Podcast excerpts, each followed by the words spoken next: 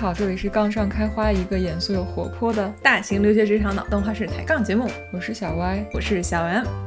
掐指一算呢，已经到了每年 最令人期待的。我在笑，因为我们在录节目的时候，M 姐现在真的在掐指，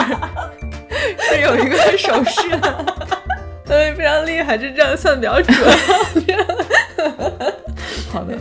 反正呢，我们已经算到了，现在又到了每年大家最期待的时候了，嗯，马上要年底了，对吧？然后该该该放假放假，然后呃，马上就要期待年终奖，然后什么什么的一些很好的事情马上就要发生了，嗯，然后呢，在这个时间呢，我们我们掐指一算，觉得非常非常适合做一个年底的 checklist 来 review 一下。对我们 motivation 其实很简单，就是到年底就。大家如果在美国工作的话，就有很多事情都会在这个时候发生。对，然后我跟 M 姐聊的时候，就觉得，哎，突然就事情既然这么多，不如我们就就就聊一下这个，我们有一些抱怨啊、吐槽啊、心得呀，就跟大家一起开一期聊一聊，正好也提醒大家，到年底有些时间点可能需要。稍微着重的注意一下，嗯，对，然后呃，也是希望大家今年呢就有一个比较好的这个句号，然后这样明年有一个非常好的开始。对，然后那就开头先说一下一些比较轻松愉悦的，就是该花的钱要花，该薅的羊毛要薅完。有一些东西是跟着 calendar year 走的，就是比如说你的一些 FSA account，然后一些公司一些福利会给一些 benefit，它一般也是会年底的时候过期。嗯，甚至每年的那个 401k 你要存的这个金额，当然是基于哪一种，可能也会有一些上限下限。如果你没存满，你要想要做一些税务方面的计划，一定要记得把这些日期稍微搞搞明白。嗯，是的啊，这个地方就要 echo 一下这个 401k 这件事情。嗯，我工作前几年其实完全没有在注意，嗯，就四零一 k 就是存了多少钱，甚至当时觉得存或者不存，这个可能都是一个 optional 的事情。嗯啊，那后来呢，觉得你不存，其实可能从长期来讲的话，还是会错失一些羊毛的吧。然后算是有有一些地方要看公司的福利了，就是有些是 free money，然后你这个该拿还是应该可以拿起来的。然后而且那种非常非常长远的事情，可能有的时候大家会觉得我现在不打算在美国退休，然后但不你不打算美国退休，不耽不耽误你退休以后在美国取钱，对不对？然后 所以就很多事情它不影响啊，大家看得长远一点。呃，四零一 k 应该是你随时都可以改你的 enrollment。我们这里说的是，如果你就是想要在什么时间之前存满，嗯，然后可能就是需要看一下今年存的什么样子之类的。嗯，是的，对。但是该计划的就是计划一下，这都是小事情啊，相对比较繁琐。但是这里跟大家提醒一下，就你们公司，大多数公司也会发一些提醒的 email，嗯，就一定要记得花时间去做这个事情。嗯，好，跟该花的钱要花相关的一件事情。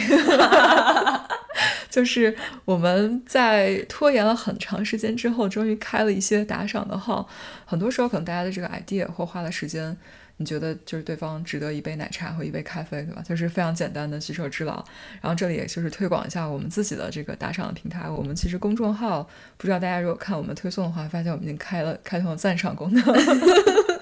目前我收到过歪姐的五块钱赞赏。哦，对，然后然后另外有一个平台叫 Coffee K O F I。呃，我们也在上面叫杠上开花，或者叫 A Bouquet of Arguments。如果有兴趣的话，也可以在上面，嗯，就是给我们打赏一杯奶茶或咖啡的钱。这个所有的收入都会用来做节目，可能是 upgrade 一些设备啊。或者说用来 brainstorm 一些其他想法，或者甚至是 upgrade 一些云端的储存等等。嗯，还有买一个 unlimited 版本的 Zoom 啦之类的。对，这个可能是我们现在录节目的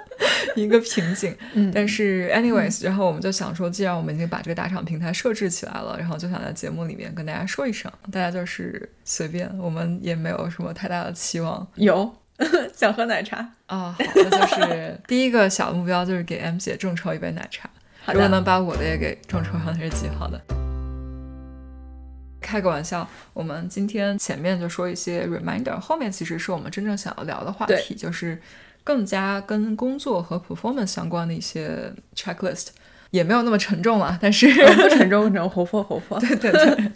啊。第一件事儿就是想跟大家说的，就到了年底这个 performance review 的 cycle 哈，那就有很多东西要写，对吧？咱们以前说过，很做过一系列的节目啊，就有大作文、小作文都要写啊，这包括写自己的自评，然后写给老板的反馈，写给同事的反馈，嗯。啊，因鉴于我们已经出过一系列的节目了，而且这一年过去，我也觉得以前那套东西还是好用的，然后所以在这边就是给大家提醒一下，我们的第十六期呢是跟老板 one on one 的一些建议、一些经验技巧吧，啊，十七期是怎么去给同事写反馈，然后十八期是如何给自己写一个比较满意的年底自评，嗯那这些东西为什么很重要？那具体要怎么写，甚至还有些模板都在我们的节目里边啊，都推荐给大家了，所以大家可以回去温习一下。嗯嗯啊，我自己是写完了的，外界写了吗？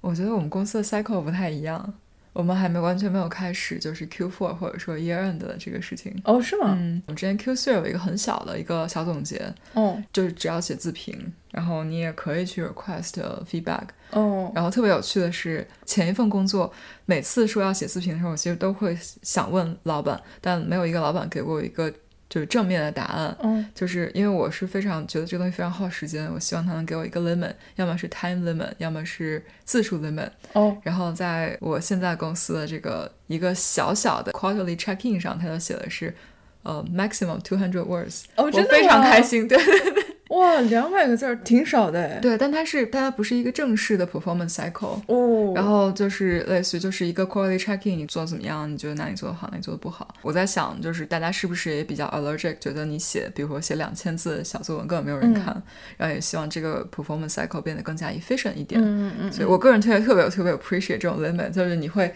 就强迫你去想一下到底什么东西比较重要。嗯，但是呢，我觉得就大家还是跟着公司的习惯，大家都写大作文的话，你就也把大作文写的真情实感一点，好不要让自己在这上面吃亏。对对对对，它有多重要，大家真的可以回去呃温习一下我们的十八期节目。对，嗯，这个是我可能每年会花时间去写的一个。虽然虽然写东西很难啊，虽然写作文很难，但是这个这个是一定会花时间去写的。嗯嗯嗯，好，那既然到了 performance review 的时间了，那就有另外一套很神秘的事情就就要发生了，对吧？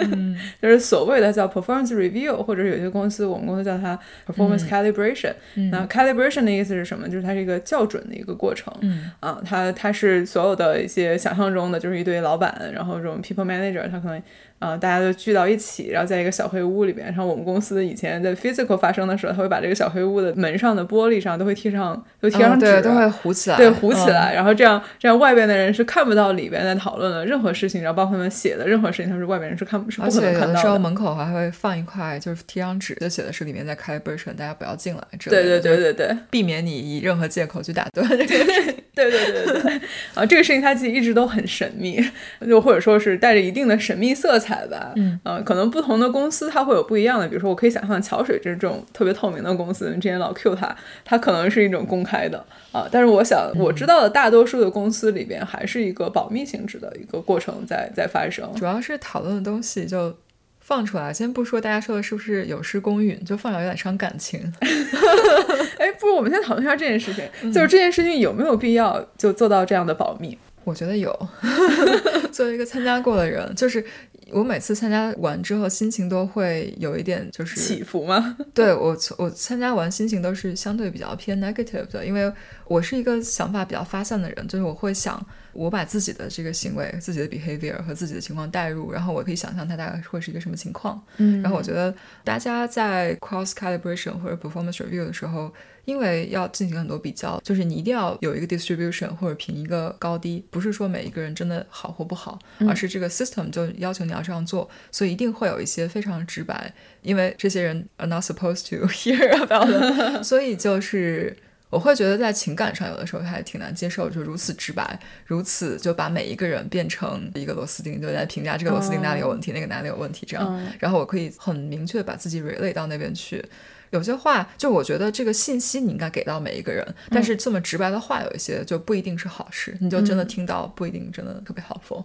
嗯，我非常同意。其实，其实去年的时候，咱们群里面有人问过这个问题，就是为什么这个 calibration 或者是 performance review 的这个内容需要保密？因为当时我们去年在节目里面说过，说这种 performance review 至少在我们公司的 policy 是，嗯、在这个房间里面讨论的事情就 stay within the room，嗯就你不可以把这个里边讨论的任何事情直接拿出去跟任何一个 associate 说，嗯就包括是跟这人本人，或者是你去跟其他人就八卦一下，这些都是完全不可以说的。我自己是参加了一些这个 calibration 以后呢，我自己的总结是，不仅你作为一个参加 cross call 的人，你不要去说，我觉得你作为一个 associate，你不要去问，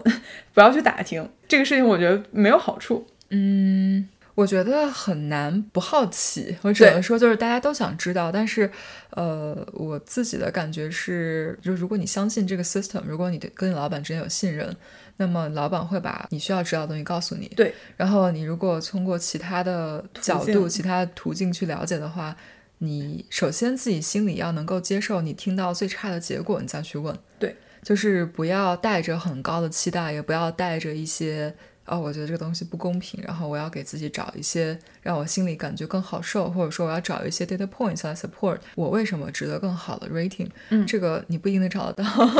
而且如果你找得到的话，你想一下，如果大家都这么觉得，那你的 rating 可能就不是你现在得到的这个这样子。问的时候也要很小心，而且就像刚才 M 姐说的，我非常同意，就是至少在我们公司之前的这个 system 里，everything should be confidential，他不应该告诉你任何事情。那么你问了，也不应该听到任何东西。对。你如果带着这个 assumption 的话，就也不要问。然后，但是我是觉得啊，你有的时候问可能会得到一些让人非常难过，甚至是非常伤心的结果。对，如果没有准备好，就建议不要问。我觉得是这样，就大家每个人心里可能都有感觉，就是如果你觉得你表现很好，然后老板的反馈也非常的积极，你觉得你你升职是板上钉钉的这种事情的话，嗯，那你问与不问，可能其实差别不是特别的大。就是如果真的你的感觉真的很准的话，哈，那你听到的也是很多很好的话。嗯，那很多时候大家想要去问，是就是觉得有点 uncertain。嗯，那你你如果自己都觉得有点不确定了，其实这个事情，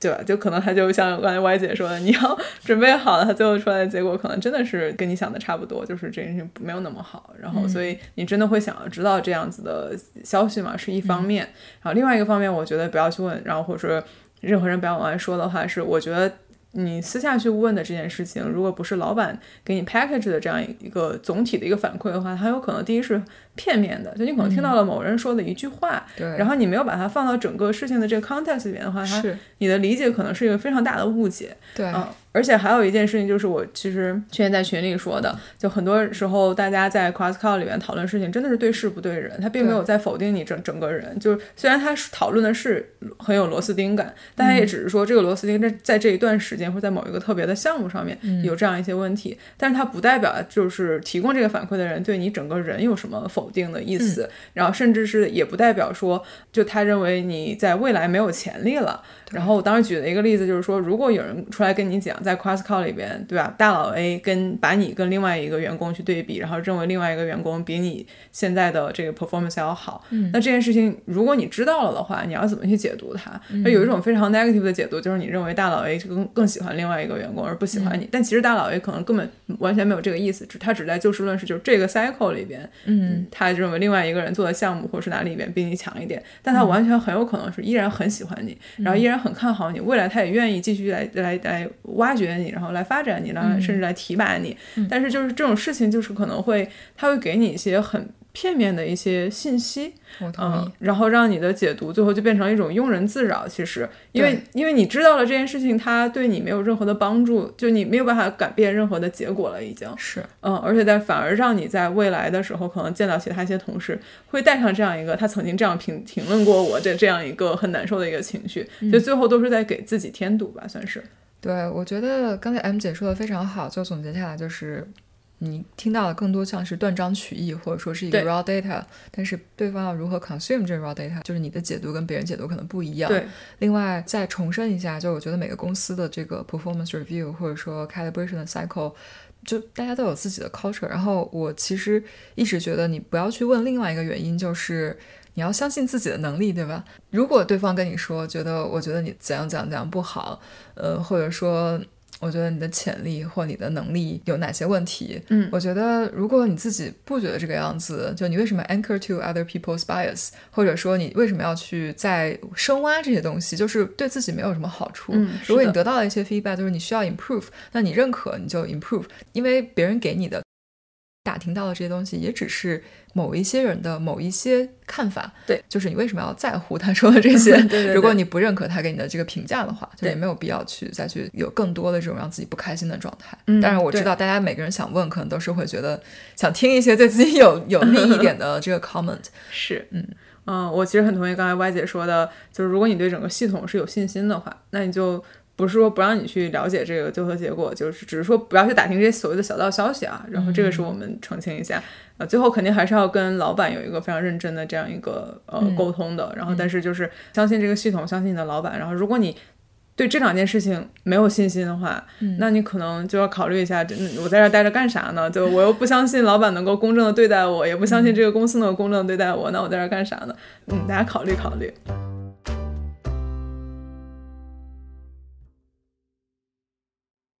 说完这个之后，就是到了这个 performance review 或者 calibration cycle，那么大家需要做什么？首先，我们想要重申，我们之前在十五和十六期里面都有讲，一个是如何跟老板 one on one，一个是如何掌握自己升职的节奏。嗯，这两期就里面都有说过，其实真正到了该 review、该 calibrate、该升职的时候，这不是临门一脚的事情，这是一个平时的铺垫。就是如果你平时的沟通和交流，还有一些 expectation alignment 做的比较好的话，那在这个 performance cycle 的时候，其实这是一个收获的过程，会比较轻松愉悦，对吧？对，你跟老板、跟其他的决策者去聊一聊，然后跟帮他们画下重点，然后给他们一些 reminder，看看需不需要 recruit 一些更多的 ally，这个就是你现在需要做的事情，就没有 major lifting，都是一些巩固平时的工作的过程。呃，如果没有做的话，也不要慌。你还是可以在这个时候给对方一个重点的名单。当然，这个时候我要说的是，在对方的眼里面，这个就可能非常的刻意啊。如果你平时的一些工作没有做到位，只是在 calibration 前跟对方去突然约一个 one on one，或突然塞给对方一些东西，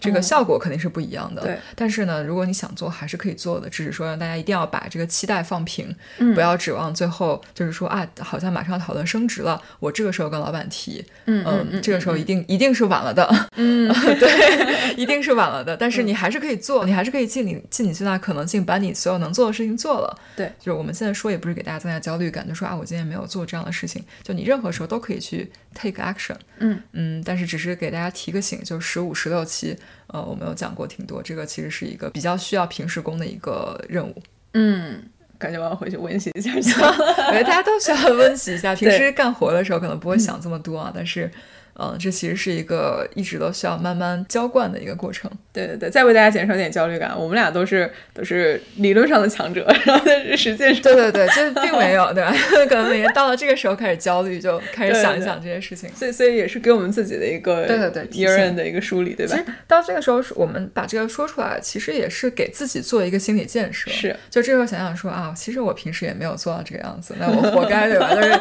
就不要再期待有什么好的事情会自然的发生，对吧？这个到。后面就是你收获的过程，你中了多少就收多少，还不如去买彩票。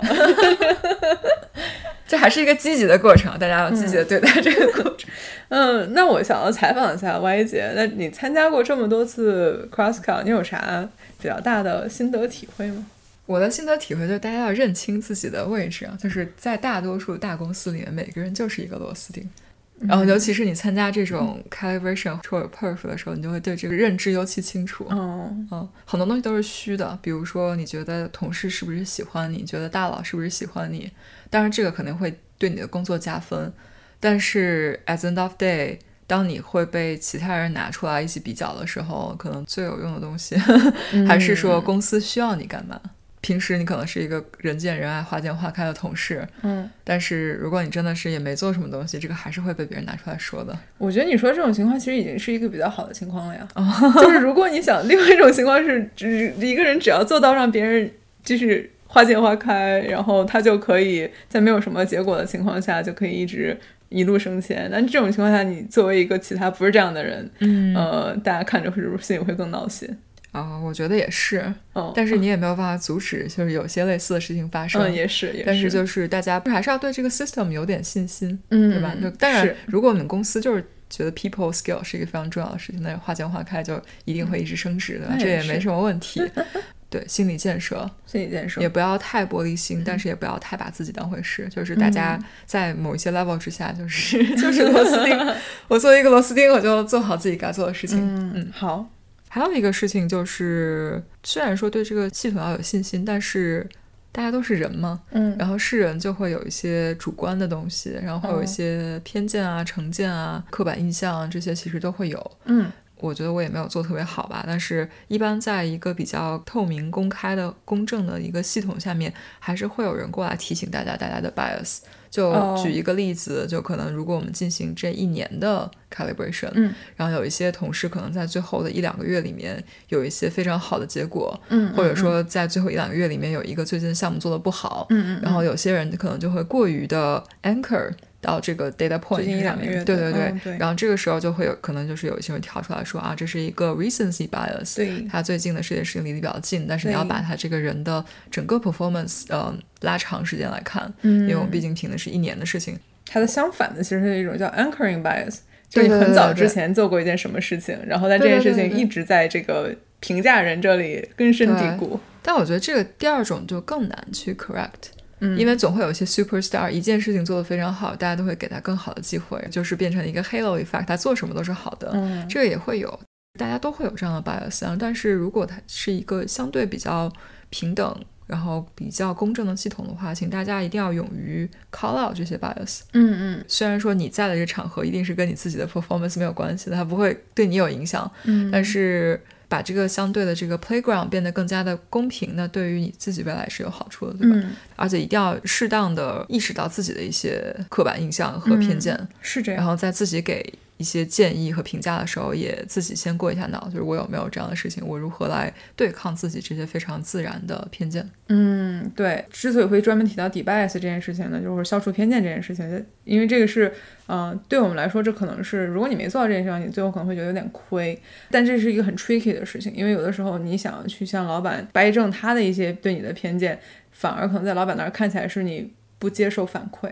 就它可能是一个很 tricky、很 tricky 的事情，所以也是在这里给大家提一个醒。嗯，啊，就可能很多时候在老板给的反馈，我们自己也是认认真真的过个脑子吧，然后认真的自自检一下，然后看看这个情况，嗯，是不是有有任何的可能是我们自己的确是有这样一个机会，嗯，用更成熟的方法去。Debias 要包括我们之前提到的写自己的年底 review，写自己的自评。对，你是可以把一整年的结果都写在上面的。就算老板有一些偏见，就只只想起来最近两个月的事情的话，那你自己要去提醒他前八个月你干了什么。嗯，然后还有邀请这个同事的这个反馈，然后就让他收到更多人的意见，然后可能也会让老板呃帮助他修正一下他的一些 bias。对，然后刚才 M 姐说了一个非常好的事情，就是说，呃，注意方式方法，因为在老板眼里，这可能是一个你非常固执、不接受 反馈的一个状态。可能这里说的就是，如果你平时可以 潜移默化做这件事情，不是说当老老板指出问题的时候说啊，我不是，我其实是怎样怎样。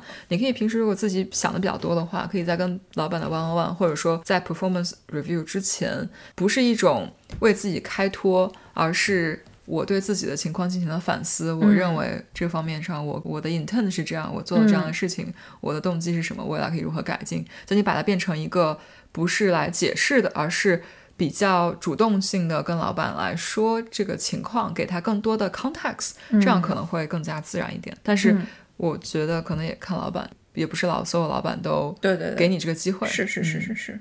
那 M 姐有没有什么 calibration 的心得？我觉得我可能。观察了很久，然后最后你要是说总结的话，就是一句特别心灵鸡汤的话，叫做“选择比努力重要”。呃，就 我非常同意。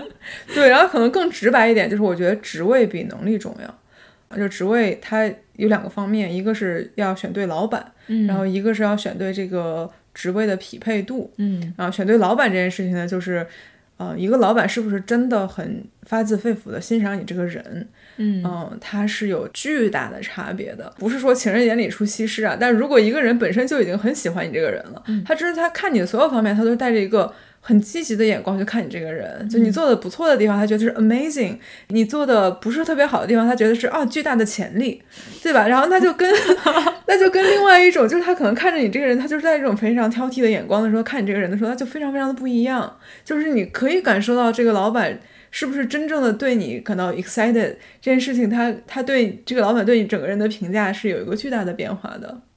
我刚才脑子里面浮现了一些画面，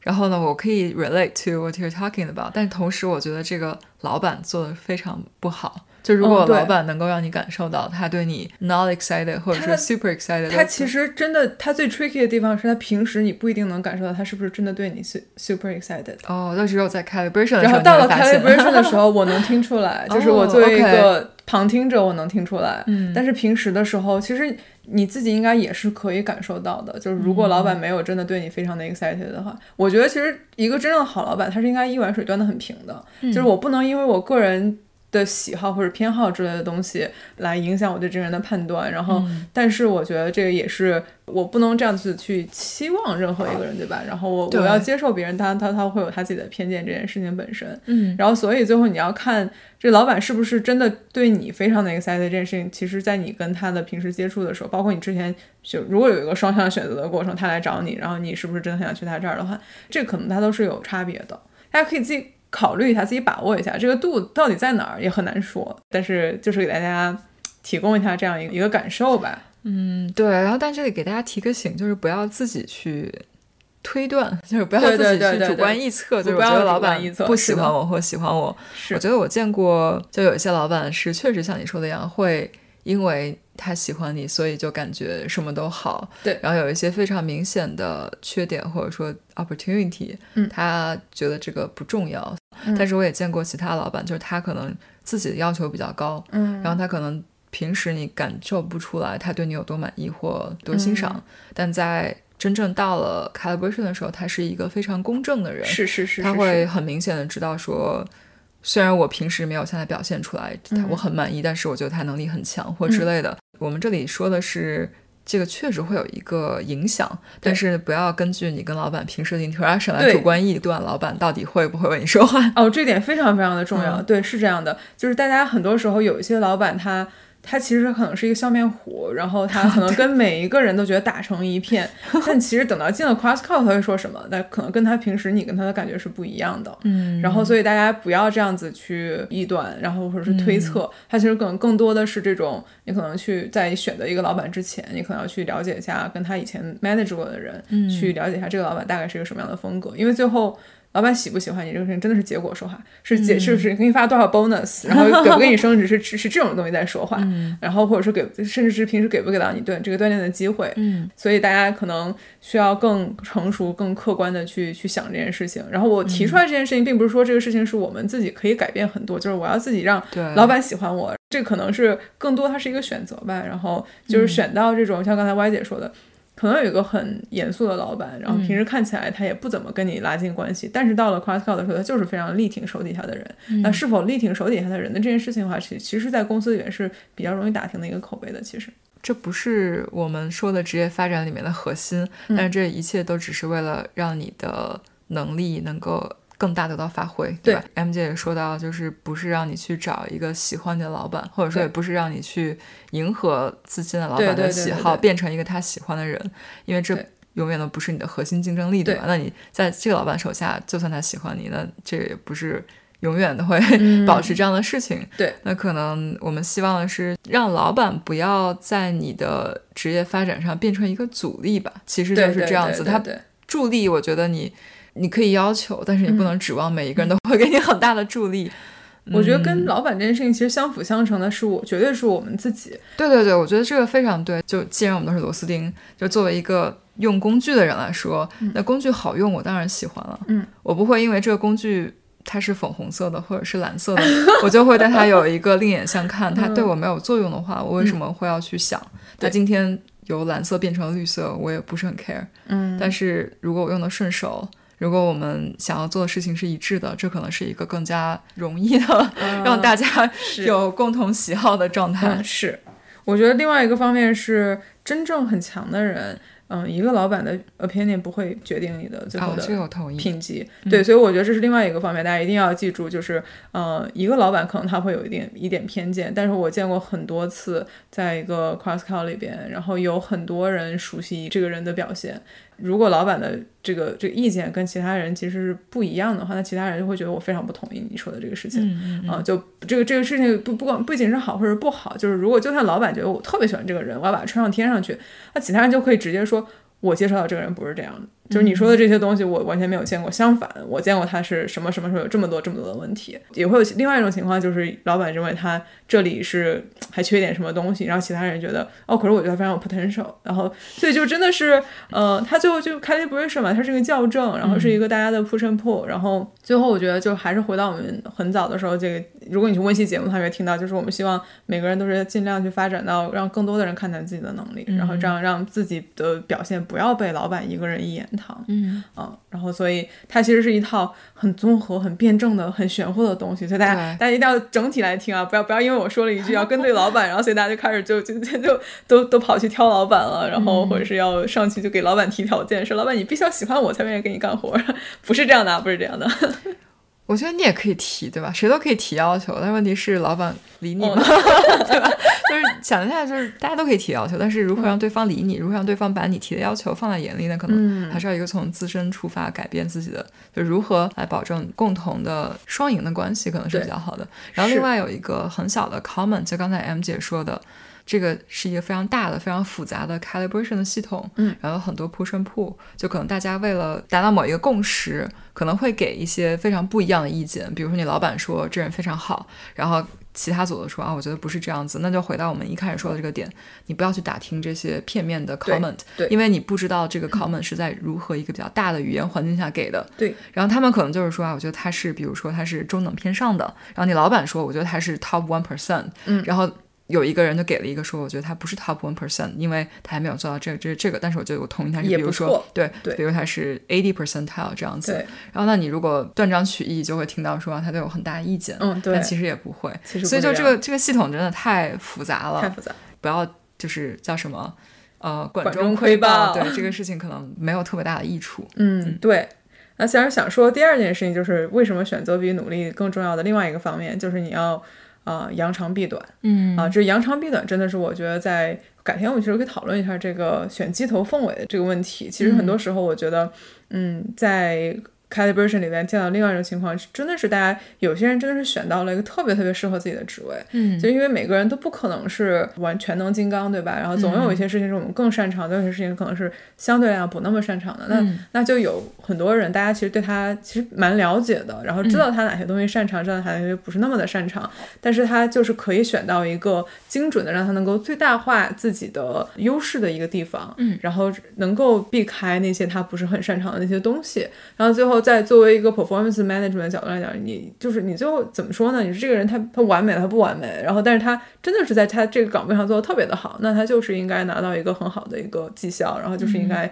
嗯、在这个方面是可以得到升职的。有的时候也会看到有些同事，就是说平时 mentor 的一些人，大家会想要把自己 fit 成一个样子。然后可能后来我觉得，嗯，以前我自己也会想去把自己 fit 成一个样子，就是 fit 成公司这种某种 profile。但后来觉得好像这种事情其实是最难受的，因为你可能背离了我们老祖宗教给大家的这个田忌赛马的这个简单朴素的道理，对吧？我为什么非要以以己之短博你之长呢？对吧？我为什么不是呃以己之长去呃扬长避短呢？嗯嗯，所以就这个是可以给大家一个参考的一个意见。嗯，当然不同的人可能有不同的理念了。如果你说你对某个方面的技术非常非常的向往，然后你想要去学这个方面的东西的话，那这是完全另外一种嗯、呃考虑。嗯啊，我们只是在说，嗯、如果你想要在一个比较轻松、相对轻松的一个状态下，然后还能够在这个公司里面拿到不错的一个结果，甚至是一种怎么说，甚至是一种摸鱼的状态。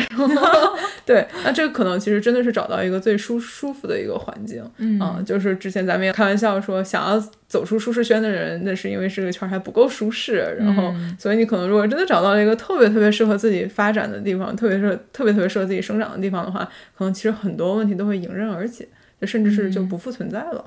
我觉得这是一一种经验，一个一个观点可以参考，也想听听歪姐怎么想。我首先非常同意，就是没有必要拿自己的短板去跟别人的长板来搏。嗯，刚才说的这一切我都非常认同，就是你要有田忌赛马的策略。嗯，但同时我又一直在想这个事情，我也在根据自己的情况在这边 assess。嗯，很多时候这个环境不一定会给你这个机会。是是，就是我也想有一个舒适圈，但是是可能这个环境不会让你那么舒适。嗯就大家如果是对你的 performance management 比较负责的话，大家任何人都是有 opportunity 的。对，然后很多时候你的一些短板就会被被别人拿成 opportunity 拿出来说，而且尤其是如果这些 opportunity 是公司或者说你的岗位比较在乎的一些能力的话，这可能就会被很多人就是记在心里面。嗯然后呢，那就变成了，比如同样的一些同事，有一些同事可能就比较幸运，他就遇到了这样一个职位；嗯。另外一些人可能你让他遇到这个机会也会非常好，对。但是不知道为什么，就是他没有遇到这个机会，同时他两个人一样的能力，但是有一个人就会经常被人拿出来说，就我觉得还有一个短板，但其实这个短板在其他人身上也有。对。对，就可能有的时候除了这个之外，还需要一些运气。对。但是不要永远觉得你需要把所有的板都变得长一点。对是有更好的策略的。虽然这个机会不多见，虽然可能比较难，但是如果你有兴趣，你想要给自己就是发挥最大优势的话，你也要及时的看外面有没有这样的机会。嗯嗯啊，如果机会遍地都是的话，那人人不都 CEO 了吗？所以这个事情本来就是就是难的呀，本来就是好机会就是少见的，所以我们才一直在跟大家讲说，你要更主动一些，就主动去寻找啊，主动去把握呀，然后嗯，嗯、自己多思考一些。对。然后我觉得这个可能跟每一个人对于自己的职业规划和期待也会有一些差异。就有些人可能就永远想 take on more challenging stuff，、嗯就是我越不舒服的东西，我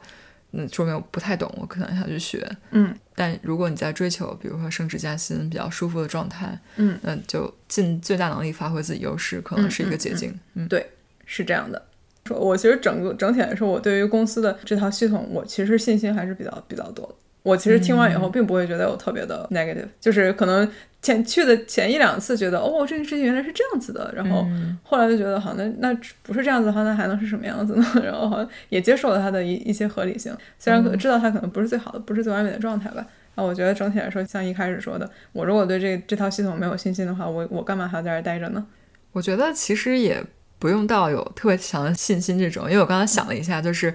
我接受它。首先没有完美的系统，对吧？你不可能找到一个就是上帝视角，嗯然后就给每一个人都特别客观的评价。嗯那其次，我也不一定非得特别认同他，嗯，也或者特别信任他不需要这。么认同他。对，但是你只要能接受他，就是你只要在但凡还在这个环境里面，就要去接受他，那你就就有一个 open mind，对吧？嗯，那你不接受怎么办呢？就是如果你一直都以来都不接受这个系统，然后你也觉得大家都没有一个好的出发点，然后你觉得对方他给你的反馈也不公正、不公平，嗯嗯嗯，那就是那你只能自己走了，对吧？你在但凡还要在这儿，你就要接受他，你先是不管他的你是不是发自内心的认同，但是你就要 play the game，否则没有意义。嗯嗯是这样的。呃，我另外还想说的一点就是，也是在 calibration 里面，我觉得其实不同老板风格非常不一样。嗯是，然后有些老板就让我会觉得，嗯，你这是在捧杀他。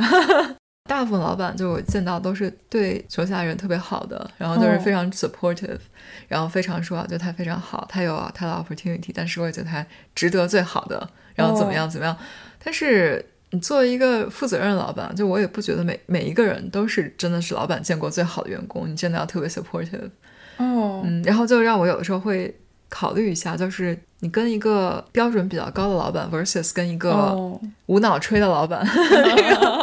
还是挺不一样的，挺不一样的。嗯嗯嗯，就有的时候你跟老板聊天也会发现，有的时候老板也会吐槽嘛，就是说每一个组、每一个客户要求的标准都不一样，有些东西可能客户把你夸上天，但其实把换一个客户，客户就觉得这东西根本无法入我眼，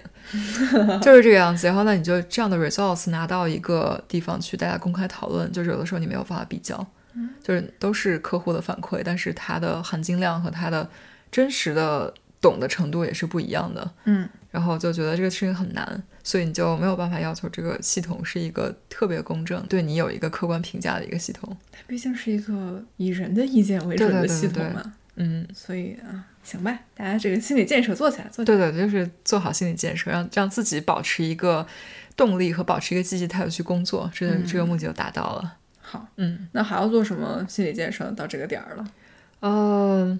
我觉得大家就是你在写那个自评的时候，其实哦应该会对自己这一年或最近一阵子的工作表现有一个比较相对系统性的一个回顾。然后呢，这个时候自己对自己干了什么应该是比较有数的。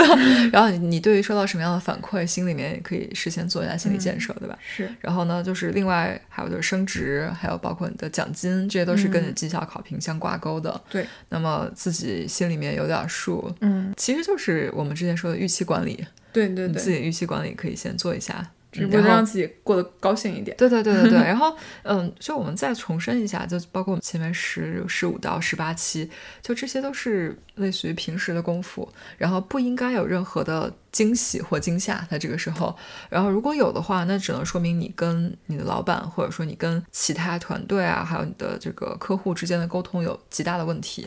那如果有一些惊喜或惊吓，那么你应该得到一个反馈，就是你未来应该花更多的时间或者更加有效的沟通来进行你的这个 performance management。嗯，同意，还挺 tricky 的。挺 tricky。我觉得大家可能都会有，就我觉得我啊，先不说大家了，就是肯定会有这种对自己的期待比较高的时候。然后呢，我最棒。对，就是肯定都会有啊，这人还是会对自己的有一些期待的吧？你没有期待，哇，我也不能这样说了。要有期待，要要有期待。还是要给自己的预预期打个折扣，就是我们之前说过，就是心理预期，你是希望超出预期，让自己处于一个比较开心的状态。嗯，而且还有一个事情就是，不要把一些结果看得过于重要，因为有些东西，你不要说因为自己这个 cycle 没有升职而过度解读，觉得啊，老板不支持我，觉得这个环境不好，然后这个系统不公平，等等等等，就有很多很多东西是。可能在自己和你老板和一些，比如说你这个整个 team 的控制范围之外的，有些东西可能是不可抗力，然后你很难说到底是什么东西影响了你现在这个表现。嗯，然后你可以去收集一些 input，可以去问老板你怎怎么改进，但是不要过度解读这个结果，或者说过度的把某一个人或某几个人觉得是他们。导致你这个 cycle 结果不好或怎么样，这个也没有什么好处。再回去听听我们那期这个快乐打工人的那一期啊，对，一个是一个是同事升职我柠檬了这一期，嗯，对，还有一个就是那是第十四期啊，对对，还有一个就是打工嘛，最重要的就是开心。第二、第三十三期，对，还是要认清自己工作或者说在现在这个岗位上到底是图个什么。对吧？就时时刻提醒一下自己，到就到底什么最重要？最后呢，就这个年底了嘛，也是非常非常适合展望未来，对不对？嗯啊，那展望未来，我们要展望点啥呢？嗯，展望未来其实是结合你这个年底的表现，我觉得就是看看自己成长了多少，然后看看你的团队有没有什么变化，想一想，根据自己和团队和公司。各个方面就综合评估现在的职位和现在的公司是不是依然适合你自己的职业发展，是不是适合你现在的状态？然后呢，那你为对未来有什么展望？然后对于新的一年你的 priority，这当然不只是工作上的 priority，也包括你的生活、你个人个人的成长，然后自己是不是开心等等等等。就是你在下一年到底要 focus 在什么东西上？嗯，然后呢，这个然后再回到工作，就你你的工作或者你的工作状态，嗯，要如何来支持自己的。优先级，嗯，非常同意。其实我见到很多同事，他是他不光是在年底的时候做这件事情，他可能平时也是经常做这件事情。然后对这个鼓励大家非常经常做，但是我觉得我基本只有到年底的时候，我觉得至少想起来要做这个事情。感觉至少这个事情得一年两次，就是年终的时候干一次，年底的时候干一次啊，这是比较好的。但可能你天天考这件事情也也也有点动摇军心，然后就会让你难以 focus 吧。对这个之前我跟 M 姐其实聊过。我们刚刚说过，就是选择比努力更重要，但是还是要努力的。你不能指望简单的做对每一次选择就能够有一个特别好。哇，我也不能这么说，总会有一些我我刚才想到这个跟买股票一样，后来觉得不，股票可能就是纯粹靠选择。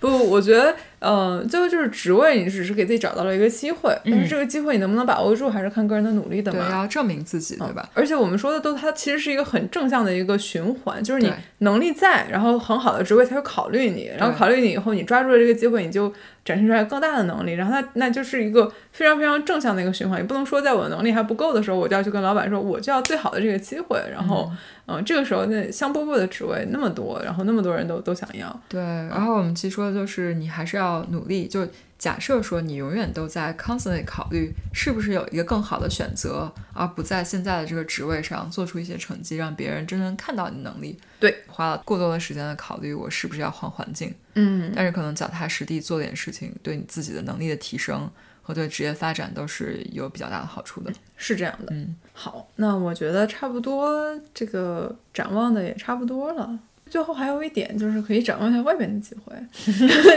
对，就是内部、外部都有吧。内部就是 rotation，外部就是如果你要出去看看也是可以。对，嗯，各种各样的考虑也挺多的。嗯，对，对我知道每年就是到了这个发完奖金或者说升职结果出来，就嗯总会有一大堆人开始考虑说要挪一下地方或者什么的，对对对也是很正常。对，嗯也欢迎大家积极踊跃在我们的群里边，在我们节目微信群里边抛一些这个内推或者是求内推的机会来，然后大家哦，对我们群里真的是 感觉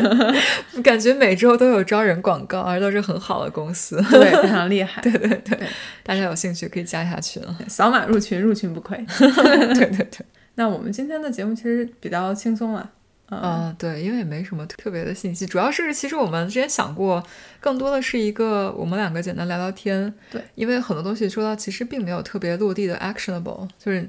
比如说跟老板，比如说 performance review，就是你知道他如何 work，、但是到了这个时候了，你能够改变的也不是特别多了。嗯是，嗯，但没没关系，明天再来嘛。对，积极展望，就是你大概知道这个系统是如何 work 的，然后你就可以 try to game the system，对吧？嗯，好，